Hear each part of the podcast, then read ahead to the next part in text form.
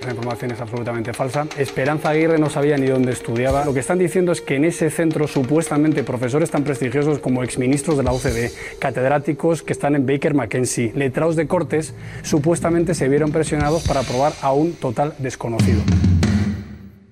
Pero ¿cómo voy a dar yo instrucciones? Pero si Pablo Casado era un, un chavalito, vamos, un chico de 20 años o de un poco más. Como profesor doy fe de que uno de los peores momentos del año es cuando toca poner las notas. ¿Qué nota se merece realmente un estudiante? ¿Mide el examen lo que realmente sabe? Conviene que el examen no sea el único elemento de evaluación. También está la asistencia a clase. Es una señal de que la participación del alumno, pues bueno, puede indicar que algo ha aprendido. Los exámenes, es verdad, son un viejo mecanismo, quizá gastado, que sirve para que los estudiantes hagan el último esfuerzo leyéndose los libros y los apuntes y también para que al tiempo que se garantiza el aprendizaje, los profesores podamos garantizar que han aprendido. Copiar es hacer trampa. Y quien en su desesperación copia se arriesga a ser arrojado a los infiernos, despojado, por supuesto, de cualquier honra. Hacer trampa en los exámenes es querer tener ventajas sobre los demás y engañar a toda la sociedad. Es el momento del rigor, de la rendición de cuentas, de hacer valer el esfuerzo. Cuando un alumno aprueba una asignatura, se le está reconociendo de manera oficial que ha cumplido el trámite que correspondía. Y por eso un título es un reconocimiento que faculta para hacer cosas que no pueden hacer los que no están licenciado o graduado. Cuando tienes un título, te colocas de manera más fácil y en mejores puestos de trabajo que los que no han podido estudiar o no han logrado superar todas las pruebas. Pablo Casado obtuvo un máster porque se lo convalidaron con la carrera. La carrera de Derecho vemos que se la convalidaron con el bachiller. Y el bachiller lo aprobó cuando aprobó la ESO. Vamos, que la ESO se la convalidaron también con la escuela primaria y la infantil seguro con la partida de nacimiento. De nacimiento privilegiado, claro, un nacimiento como cargo del PP. Como Cifuentes, Granados, González, Rato, Gallardón, Esperanza Aguirre. Así son estos liberales, haciendo trampas con lo público para tener siempre ventaja. Esa gente del PP que falsifica todo lo que toca, siempre se creen mejores que nosotros. Tienen que exhibir más títulos, igual que los aristócratas exhiben sus apellidos compuestos.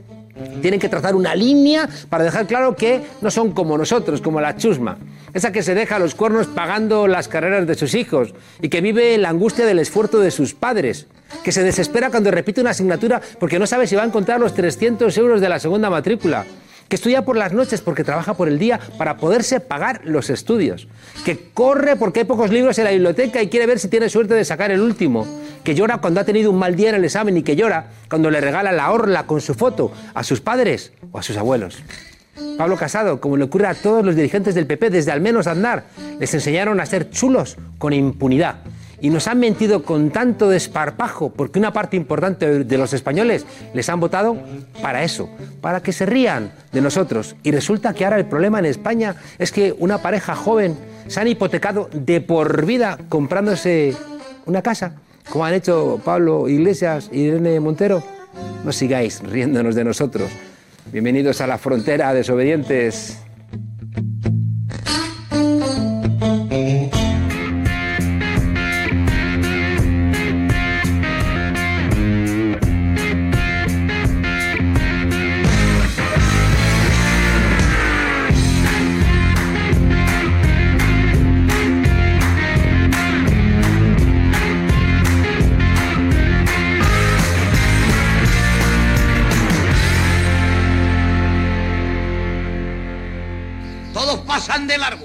Estamos olvidados. Y lo que es peor, atrasados. Lo que hay que hacer es cambiarlo todo. Ponerse al día y hacer aquí la costa de Valdemorillo. Ay, corría el año 68 y el franquismo, a través de películas con Paco Martínez Soria o en Madrid con Gracita Morales, se encargaba de denostar la cultura tradicional del medio rural. Era un espacio que siempre se presentaba anclado en el pasado, simpático, afable, pero irrelevante. Solo servían como mano de obra barata en la España del desarrollo. Los tractores habían entrado en el campo como un elefante en cacharrería. Y la única salida para millones de campesinos, ¿qué era? Pues coger la maleta y marcharse a buscar fortuna. Más de 4 millones y medio de españoles emigraron por aquellos años del campo a la ciudad en España.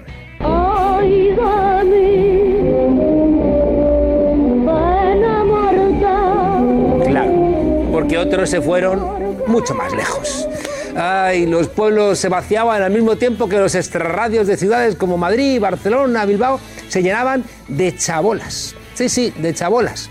Había un pequeño regalo que los 15 de agosto la gente volvía a las fiestas del pueblo el Día de la Virgen. Unos a sufrir el bochorno de demostrar que no habían prosperado.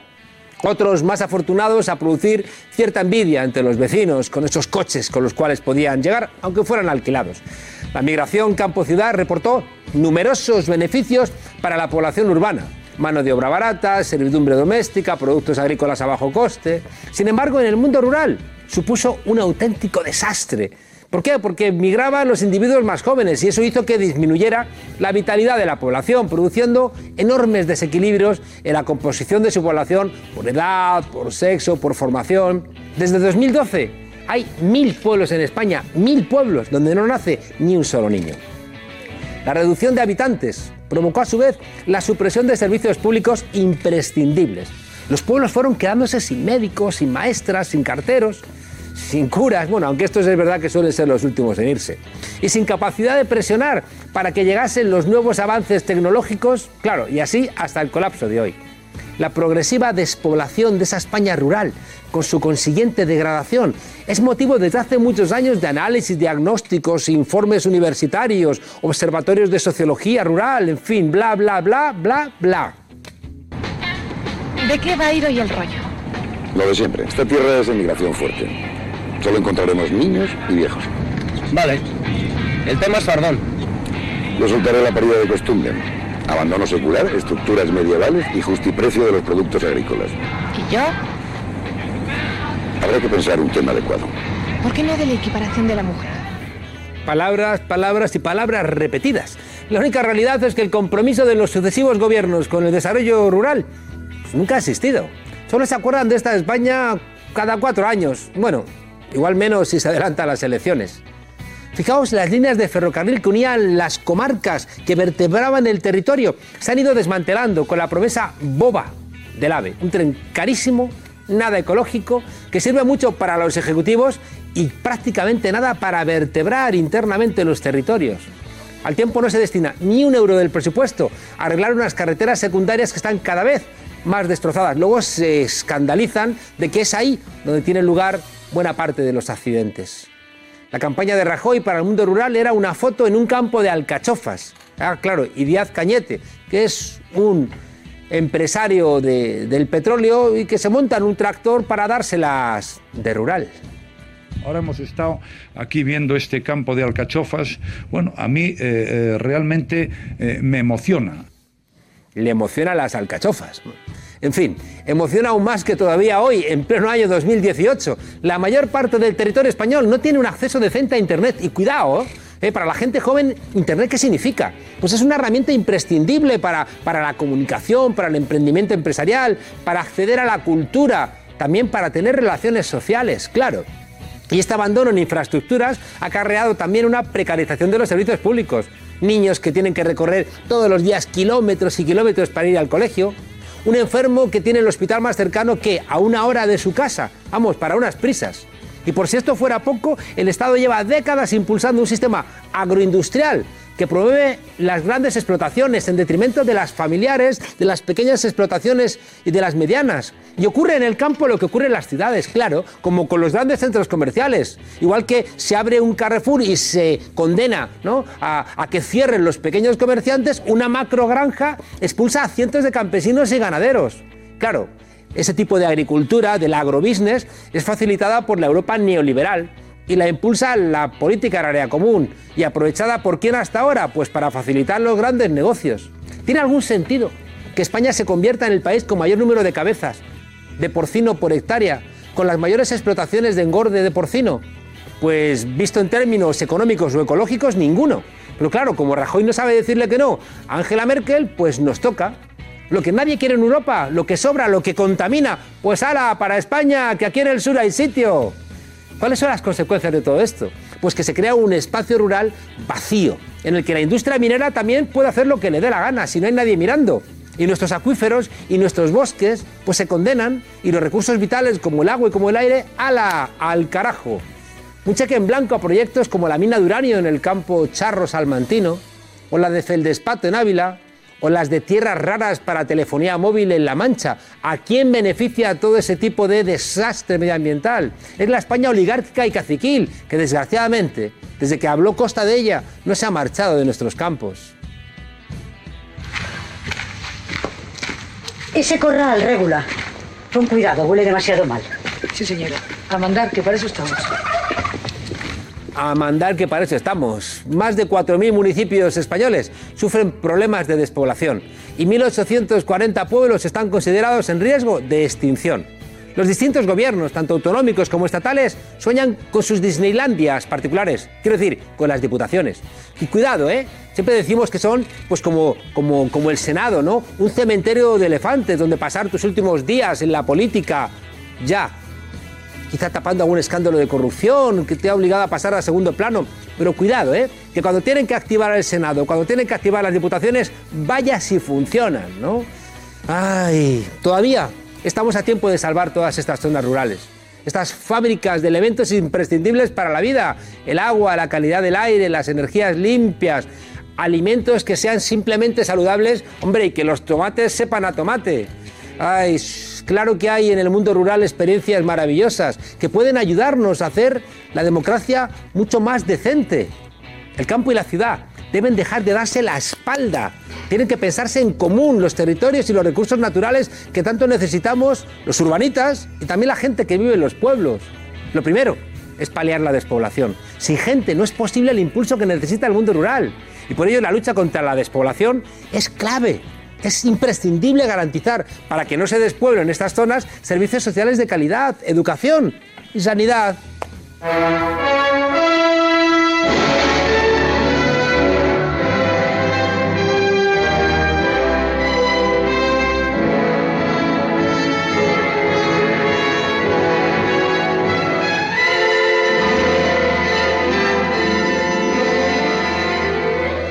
Vamos a repetir estas barbaridades. Ah, otras medidas de choque serían la adopción de medidas fiscales y bancos de tierra que favorecieran la repoblación rural con la mejora de comunicaciones y el acceso a Internet. Planificando, claro, planificando con las distintas administraciones programas de políticas sociales, inversiones públicas. Si es que el campo es un parque temático de sí mismo. En fin, también habría que cambiar inmediatamente la política de producción agrícola, fomentando un nuevo modelo pues, más sostenible, que prime y apoye las pequeñas explotaciones, no las macrogranjas. Conviene recordar que en Europa hay ejemplos de que la política agraria común, la PAC, ha servido para repoblar.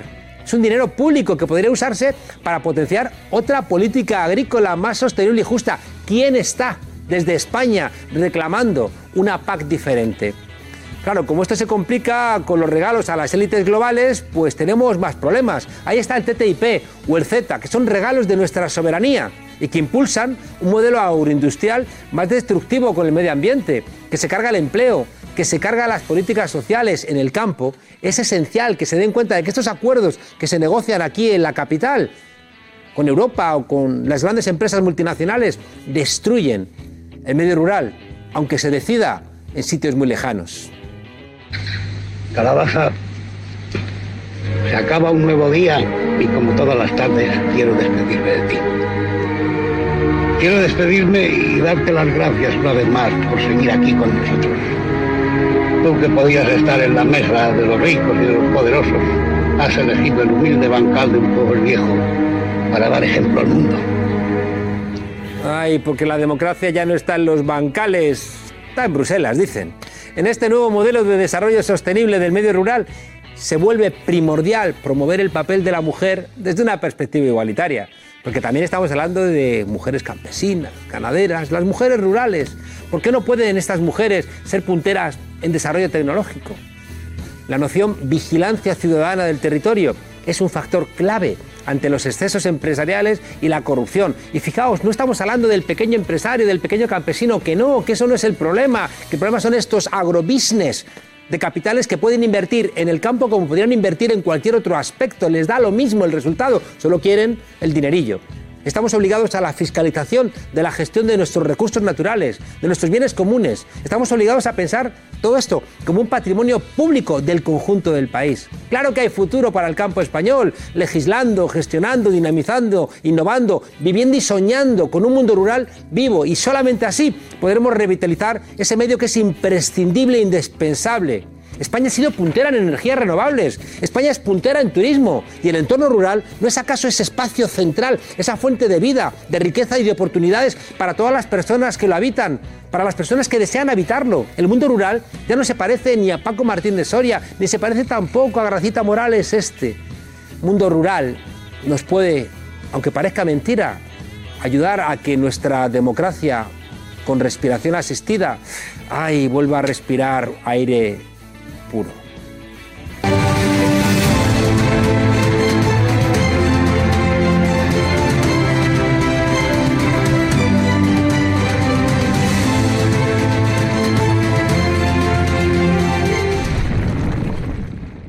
Aquí debería haber niños jugando.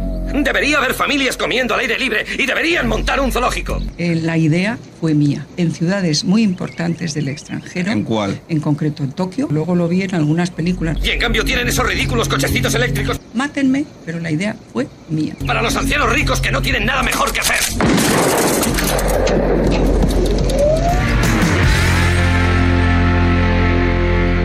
Los pueblos de España se desangran, se despueblan, se desmoronan cada vez se ven más anuncios de pueblos que ofrecen casa y trabajo para no morirse, que necesitan gente para que no les tiren las escuelas o los centros de salud.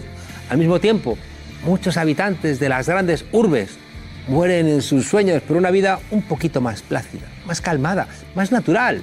En uno de esos pueblos sueñan con otro modo de vida, pero sospechan que no es fácil. Ay, y en ese desencuentro la línea del horizonte parece estar mintiéndonos en un lado y en otro. Hoy aquí en la frontera hablamos de la vida de los pueblos y para ello contamos con Marta Chordá, especialista en el mundo rural y una mujer que conoce bien ¿no? lo que es el campo y la ciudad, y también Fernando Fernández, experto en política agraria común y en temas rurales. Buenas noches. Buenas, noches. Muchas gracias por estar aquí en la frontera. A ti por invitarnos. Estamos aquí en este espacio, ¿no? Como que sí, que no, que no. Oye, eh, ¿se parece el mundo rural a de esas películas, como decíamos, de Paco Martínez Soria, y esa mujer que viene aquí a servir a la ciudad como Gracita Morales? No se parece mucho ahora. Sí que yo creo que, la imagen que, se presentó durante el franquismo eh, del mundo rural era bastante, bastante acertada en tanto en cuanto supo mover esa sensibilidad rural, supo atrapar esa autoestima rural y en poco tiempo cambiar esos paradigmas de, vida ancestral por, una nueva vida urbana. Yo creo que antes lo has explicado, mm. lo has explicado muy bien. Eh, el primer éxodo que se produce es eh, el de, las mujeres a finales del siglo XIX, que es la que abre la puerta a, esa desestructuración de lo que había sido el campo español. Con lo cual, es verdad que el papel de la mujer en todo este éxodo eh, hace que vaya más rápido toda la descoordinación y vaya más rápido el desmantelamiento de, lo rural. Claro. Marta, tú desciendes de la comarca de Molina de Aragón, que es una de las zonas más despobladas ¿no? de Europa y bien conoces de primera mano ¿no? este mundo rural. ¿Cómo es hoy? Pues hoy es, eh, es un territorio que mm, en la UBI, que decimos nosotros cuando hablamos de temas de despoblación, eh, a pesar de, todo, de todas las ayudas europeas, a pesar de los fondos que, que han llegado de distintas partes de, de distintas administraciones, la verdad es que desde, desde el año 91, que es cuando empieza a haber dinero para desarrollo rural proveniente de Europa en los planes LEADER, se ha perdido más del 23% de la población en mi comarca. Eso quiere decir que hay algo que falla, hay algo que, desestructura el sistema y que hace que, aunque llegaran millones y los tiraran en bambis, en helicópteros, no hay algo que frena, que frena ese desarrollo mm. rural. Es una zona pues, eh, que tiene carencia de servicios, que que le cuesta mucho mantener, mantener cosas mínimas como, una atención médica de calidad. Eh, y bueno, y yo creo que mientras vivan las cabeceras de comarca, un poco habrá esperanza para estas zonas, pero, pero vamos, el, equilibrio es muy precario. Claro, Fernando, eh, a veces parece que, que, lo rural es eso que está a los lados de las carreteras, ¿no? Camino de, ciudad a ciudad es lo que hay entre medias, ¿no? Como los anuncios en las, en las películas. Eh, ¿Es atractivo el mundo rural para una gente joven? Pues eh, yo creo que sí, que es atractivo en la medida en que lo rural empieza a conectar con determinados valores como lo ambiental, como un estilo de vida mucho más conectado a la tierra, con un valor de cercanía que en este momento determinada gente joven sí que busca y espera. Y en ese sentido, esa idea hace atractivo el mundo rural y también la posibilidad de generarte tu propio espacio de trabajo, de empleo, en la medida que tienes posibilidades, recursos, eres creativo y se te ocurren ideas con las que puedes eh, ganarte la vida. Yo creo que ahí está habiendo un nicho importante para que la gente se instale. Yo... A veces, Fernando, tengo la sensación de que la gente dice, no, me voy a ir a África, me voy a ir a América Latina y a lo mejor lo tiene más cerca, ¿no? Claro, la idea, yo creo que hay una, una cuestión importante en esto de, de, cómo hemos construido el imaginario rural ¿no? en la sociedad española. Hemos construido un imaginario en el que o bien lo denostamos y lo, y lo calificamos como atrasado y como algo absolutamente eh, a olvidar, o bien lo, lo, idealizamos y construimos de lo rural un espacio bucólico. Y la realidad no lo es, que, o sea, la vida en el campo también es dura. ¿no? Claro, y la realidad es que ni una cosa ni la otra. Claro. Es decir, al final la vida en los pueblos es igual que la vida en cualquier otra parte, solo que tiene muchos problemas en este momento derivados de una falta de políticas activas eh, destinadas a, a favorecerlo. ¿no? Pero yo creo que es importante que la gente que se arriesga a ir al mundo rural con la intención de hacer cosas, de, hacer poner, de poner en marcha proyectos, tenga ese, esa imagen suficientemente centrada de lo que es el mundo rural, ¿no? porque si no ahí sí que se, van, se vienen las tortas y hay mucha gente que va y se va pensando en ciertas historias y luego tiene que regresar porque ve que no es lo que, lo que había imaginado. ¿no? Claro, en ese sentido eh, yo creo que, que en un mundo que se está tecnologizando tan deprisa, tampoco debería ser tan complicado, ¿no? que, que el acceso ¿no? a, a, esa apertura vital que produce las nuevas tecnologías esté accesible ¿no? en el mundo rural. Naturalmente, nosotros no preconizamos una vuelta al mundo rural preindustrial tal claro. y como lo vivieron, yo que sé, mis abuelos o mis padres que salieron del pueblo. Obviamente vivimos en el siglo XXI y tenemos, estamos inmersos en esta, en esta cultura global. Mm. Entonces yo creo que ahora las oportunidades son, serían mucho mayores si, si se favoreciera un poco más el que la gente se pudiera instalar. En España hay 8.120 municipios, si mal no recuerdo. 125. ¿no? 8.125, ¿no? Eh, son muchos, ¿no? y muchos de ellos con muy poca ¿no? eh, población. ¿Cómo se puede solventar eso? Es decir, que, porque también es verdad que, que, una de las intuiciones, yo siempre la tuve, ¿no? De, vale, te vas al pueblo, pero es como que te condenas a una cierta soledad. Claro. ¿no? Y... En el mundo rural eh, ha funcionado siempre la, los vínculos territoriales, es decir, la gente que vive en, el, en un determinado municipio se siente conectado a, a municipios mm. cercanos y eso construye una cierta comarca que aunque no hayan estado reconocidas política o administrativamente en la historia de nuestro país, sin embargo, la gente del mundo rural sí que sabe que vive en la montaña palentina o en tierra de campos, o en tierra de pinares o en cualquier claro. otra de las comarcas que hay en España. ¿no? Yo creo que esa es una de las claves que nosotros defendemos y Marta seguro que está de acuerdo conmigo en ese sentido. Es decir, la, el futuro de, de la ordenación y de la supervivencia del mundo rural pasa porque esos pequeños municipios estén conectados en estructuras comarcales y que las estructuras comarcales tengan suficiente dinamismo dinamismo social y económico como para impulsar proyectos de, de, futuro. Desde luego, si pensamos en cada uno de los 8.125 municipios de forma independiente y como que cada uno de ellos tiene mm. que construir su futuro, es realmente muy difícil. Reinventar las comarcas, que es de alguna manera casi casi si me apuras es como cuando antes de hacer el camino esperas a ver por dónde la gente pasa y por donde la gente pasa haces el camino. Las comarcas se parecen de alguna manera a una forma más natural ¿no? de, de, de, de socializarnos. Eso choca seguramente con las diputaciones, choca seguramente con las provincias, choca con, con, intereses creados, ¿no? Totalmente, totalmente. Nosotros yo creo que los dos nos declaramos comarcalistas en el sentido, pues eh, lo que ha dicho Fernando, hay que huir de la política de campanario, de sálvese cada uno y pensar un poco en estrategias globales de territorio. Decía un amigo mío, a tenor de, de, un artículo que había, que había sacado Pedro Sánchez hablando de que la despoblación es, un, es una enfermedad, no, es un síntoma es la fiebre de, de una claro. enfermedad. Mm. Y la fiebre es una falta de, de, de una ordenación territorial acorde con, con, lo que son las necesidades del territorio. Venimos arrastrando del siglo XIX las, las diputaciones, que además es, aunque sean ahora las únicas que dan soporte a, a los ayuntamientos, Jolín, es que las diputaciones, las diputaciones, no tendrían que existir si nosotros trabajáramos o si los políticos trabajaran por dotar autonomía a los, a los ayuntamientos y tratarlos de verdad como, como si fueran mayores de, de edad y no tuvieran que Mm. estar siempre pendientes de las ayudas graciables de las diputaciones y de, y de las... Claro, que hay dos ámbitos que suelen ser los ámbitos menos democráticos, que son las provincias, que nadie elige, y las diputaciones, que se convierten, curiosamente, en los sitios oscuros con más poder. Justo. Sí, y además de, de intrincadas relaciones. Daos cuenta que muchas veces cuando hablamos de, de- del poder o de, o de las puertas giratorias, no nos Mm. damos cuenta que para que, que para que un político de primer nivel llegue a ser presidente del gobierno, ha tenido que pasar antes por la FEM, por las diputaciones, por los ayuntamientos locales, es decir, el Claro. sistema bipartidista está solidificado, está, está instalado en una especie como de, de, de modelo piramidal en el que hay todo un cursus honorum detrás de lo que... Tengo la que sensación de que ocurre como, como, como los presidentes que están a punto de irse, que solamente les interesa la política internacional, ¿no? Como Claro. las grandes, ¿no? Realidades macro, como que lo pequeñito es ahí como vulgar. O- pregunto a los dos, eh, parece que hay consenso en que el problema es eh, que hay que repoblar estas zonas. ¿Qué se puede hacer? Mm. Yo creo que hay, a ver, yo creo que el, el discurso de la despoblación es un discurso que hay que reivindicar porque es, evidentemente que es un, es un tema fundamental, pero también nosotros empezamos a hablar de que además de despoblación hay que hablar de repoblación. Claro. Hay que hablar de arraigo, hay que hablar de construir territorios de acogida, territorios acogedores. Eso también implica cómo construimos una comunidad rural que tenga capacidad para acoger a la gente nueva que viene, que además tiene ideas diferentes, que tiene proyectos diferentes, que a veces incluso chocará culturalmente con la propia por- con la propia gente que vive en el pueblo. Entonces yo creo que ese paso de hablar de despoblación a hablar de repoblación es muy importante. Yo creo que cada vez más lo estamos dando todos los colectivos y organizaciones que trabajamos en el mundo rural y el arraigo es, un, es el reto. ¿no?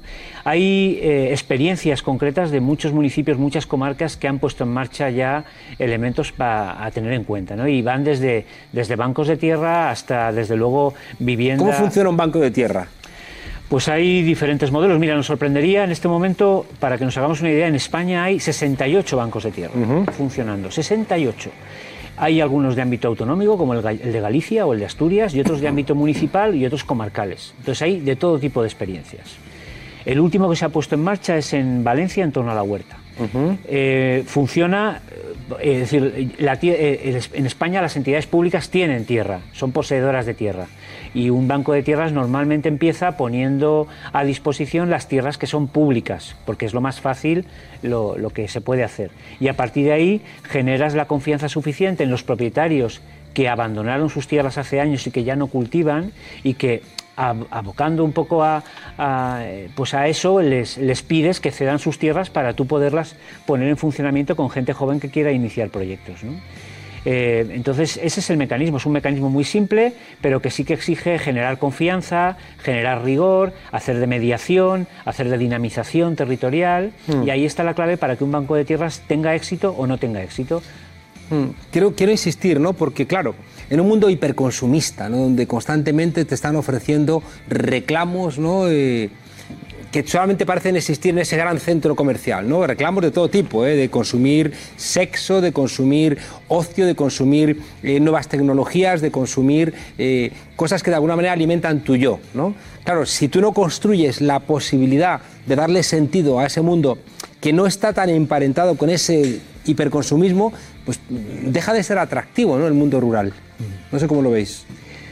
¿Tú no lo ves, Marta? Y es que el mundo rural es tan, es tan heterogéneo, tan que ligarlo solo al tema productivo me... ah, No, no decía productivo, decía también de consumo, no tanto de, de- de- de- de producir, sino una persona joven que de repente se imagina su fin de semana, ¿no?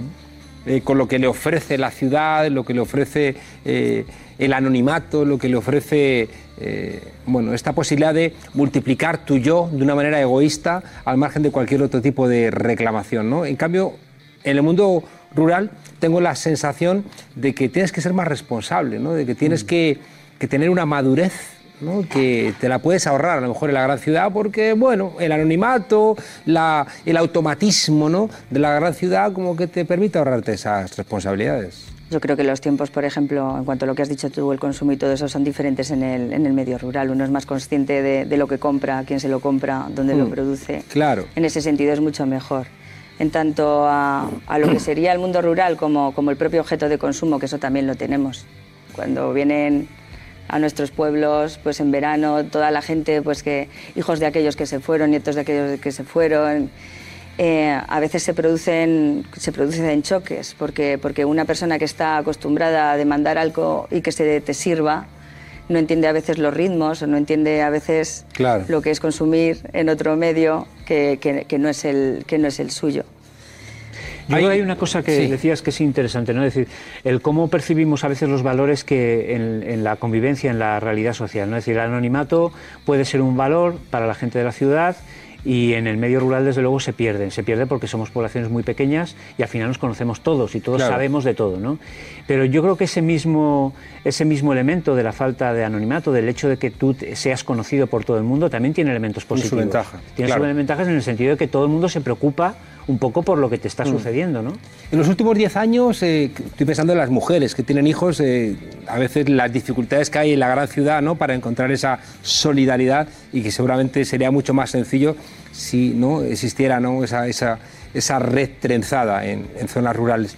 Eh, se ha perdido casi el 20% de, de la tierra agrícola en los últimos 10 años. ¿Quién se está quedando de las tierras de los pueblos?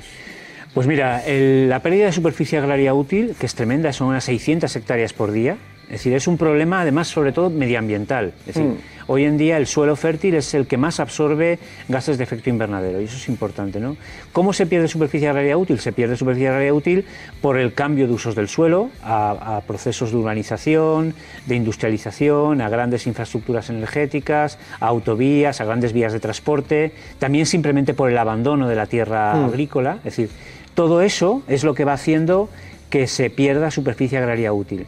A veces la gente que está un poquito alejada de lo que son los, eh, las dinámicas ambientales, las dinámicas de, de producción, piensa que el abandonar un suelo agrícola y dejar que ahí crezca el matorral es más favorable ambientalmente que no hacerlo. Y sin embargo es lo contrario. Es decir, la matorrealización no es beneficioso para el medio ambiente. Es mucho más biodiverso un- una tierra cultivada y, y- y mantenida que simplemente una tierra que dejas abandonada. Es, es interesante lo que, dice, lo que dice Fernando y cómo hay que recalcar que, que, que el ser humano en el, medio, en el medio físico es un modelador del paisaje. No hay paisaje sin paisanaje. Muchas veces se quiere crear un, un mundo rural artificial basado en el uso y disfrute de la persona que va al campo y se alegra de estar sin cobertura y, y piensa que hay zonas vírgenes que nunca fueron tocadas por la mano de, de hombres y mujeres y, y se equivoca. Realmente lo que se sabe es que las zonas que medioambientalmente son, son ricas y tal, Mm. son los que se han mantenido un, un uso, un uso continuado por parte del paisano. Nos hemos comido el tiempo. Quería haberos preguntado también por, por, por- por Europa, ¿no? que es tan relevante en el mundo rural, pero no quiero dejar de preguntaros, eh, ¿el campo es conservador? Te responde tú y luego respondo yo. O si quieres, la pregunta más directa, ¿hay una lepenización del campo? Es decir, Sí. hay, Sí, hay pero una eso- alimentación de, de- de posiciones de extrema derecha en el campo. Sí, ¿Por qué? pues no lo sé, yo supongo que porque... ¿Por qué es conservador el campo? Pues no lo sé, es que igual tampoco, tampoco los partidos realmente de izquierdas innovadores han, se- han sa- sabido mover o han Tienen que hacerse más rurales los partidos de izquierda, sí, desde luego, Podemos. sí, tienen, tienen que ruralizar bastante el discurso, Mm. tienen que darse cuenta de que, de que España es rural y que y el habitante de lo rural muchas veces lo que le llegan son noticias de, de la tele, de los grandes medios que, que desde luego no, no se corresponden a veces con la realidad, pero es la, la- la información que tienen ellos y, Claro. lo, que, y lo que piensan. Y, y bueno, Hay un proceso de, yo creo que de Sí, autodefensa. de autodefensa, claro, sí. el, el proceso de Mm. conservadurismo en el campo es un proceso de autodefensa. Es decir, me siento que me marginan, me aíslan, me rechazan y yo me protejo eh, exaltando mis valores más Sí. identitarios y enfrentándolos a los del resto. Claro, Y pero al final la- Rajoy, que es responsable de este deterioro del campo, se hace una foto en un campo de alcachofas y ya está, ya con eso cumplido. Un poco insultante. Claro, sí, sí, sí. Al final la que se hace, la que se ceba en ese proceso eh, son los partidos de derechas, obviamente, es decir, que conectan con ese Mm. sentimiento identitario construido sobre imágenes que tampoco son muy, muy, muy extendidas, pero que efectivamente sirven para, para autoafirmarse. Claro.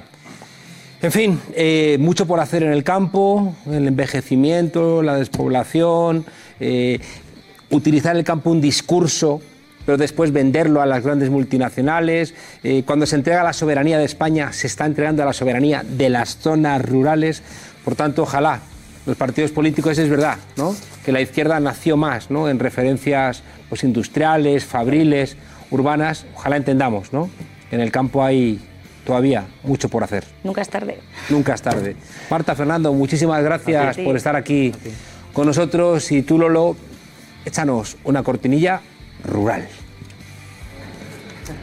Sí, porque son los mismos capítulos y los mismos personajes. No lo explica bien. Sí, porque son los mismos capítulos y los mismos personajes. No lo explica bien. O sea, lo, lo explica de- como embarullado, lo explica mal. Sí, porque son los mismos capítulos y los mismos personajes.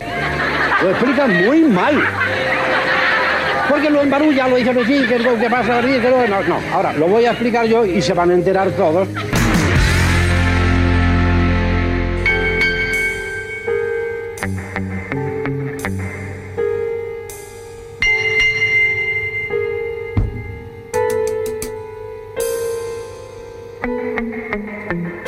En los bajos fondos se mueve tradicionalmente la delincuencia.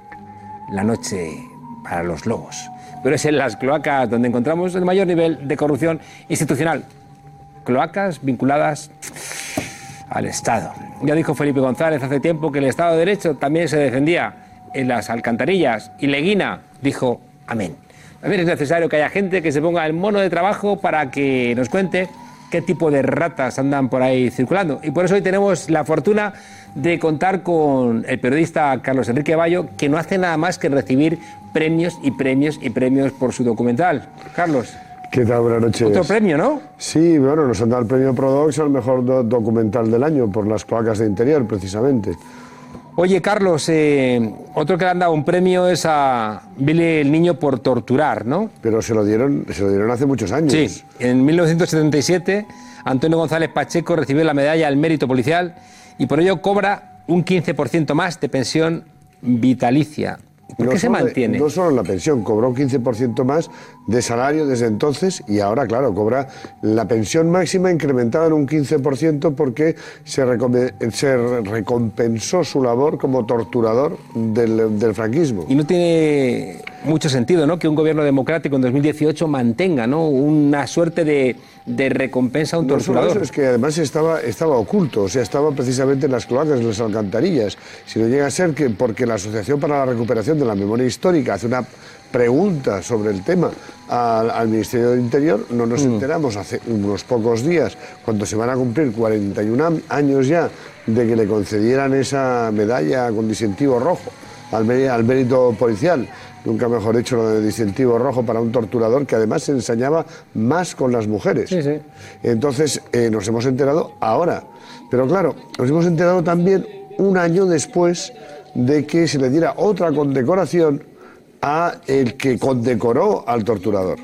Martín Villa. Claro. Porque Rodolfo Martín Villa fue el que en el año 76 le entregó esa condecoración a Billy el Niño.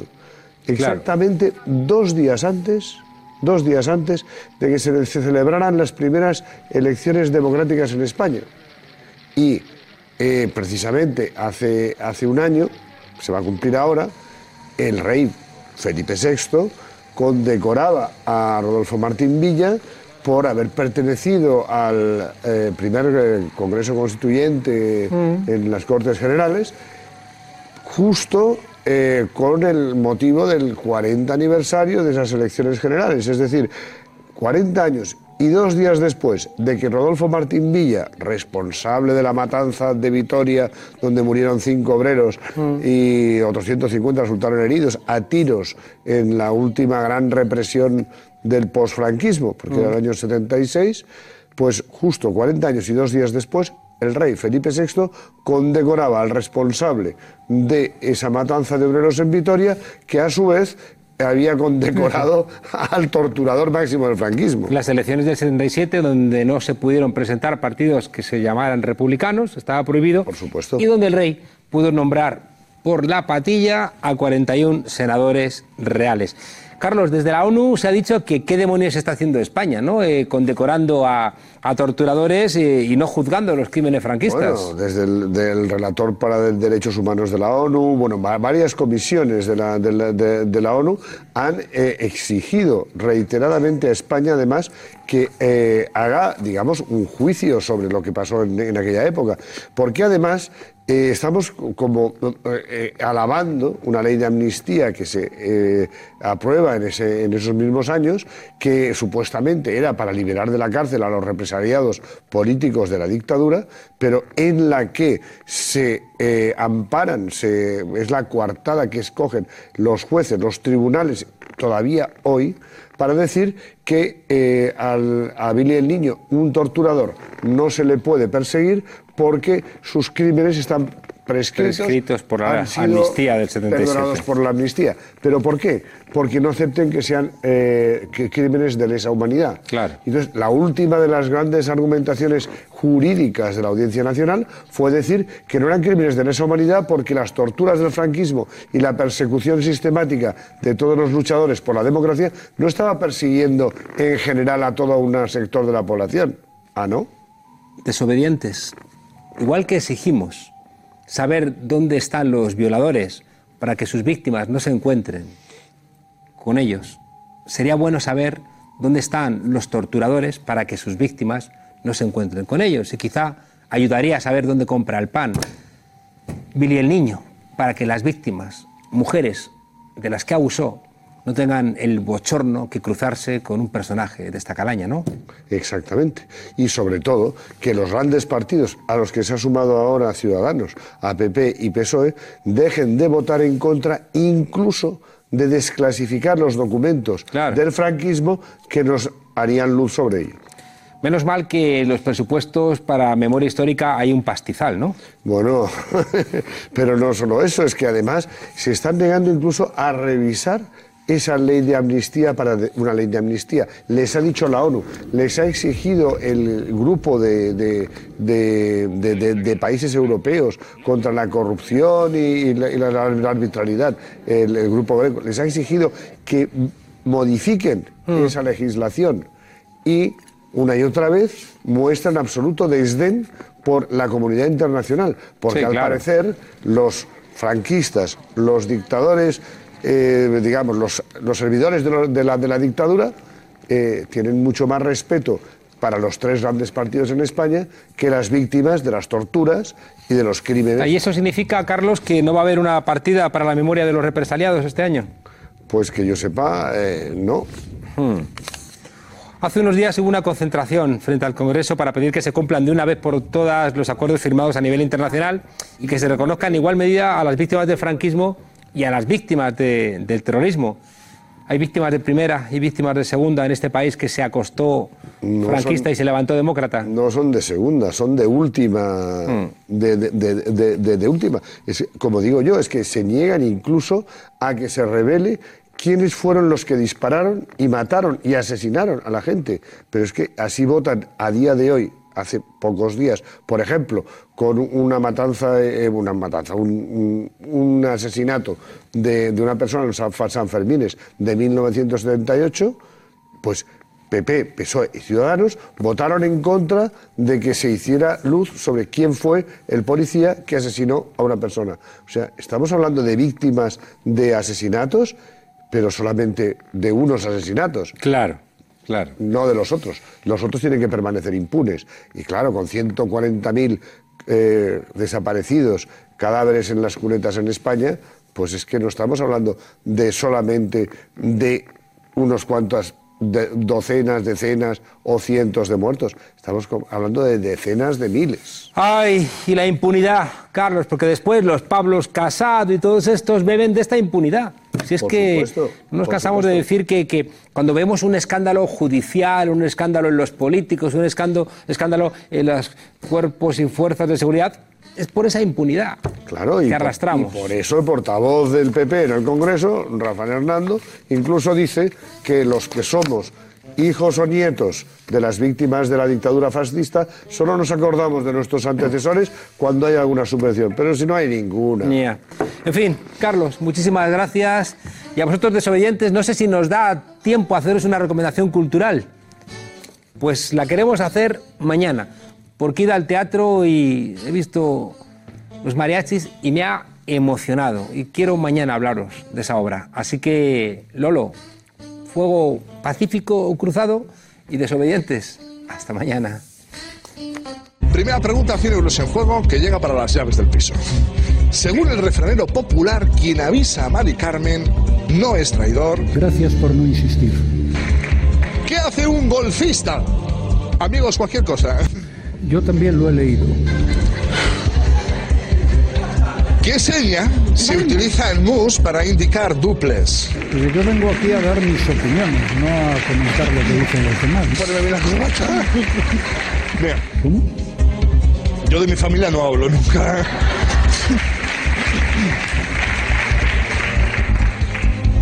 ¿Qué es el punto G?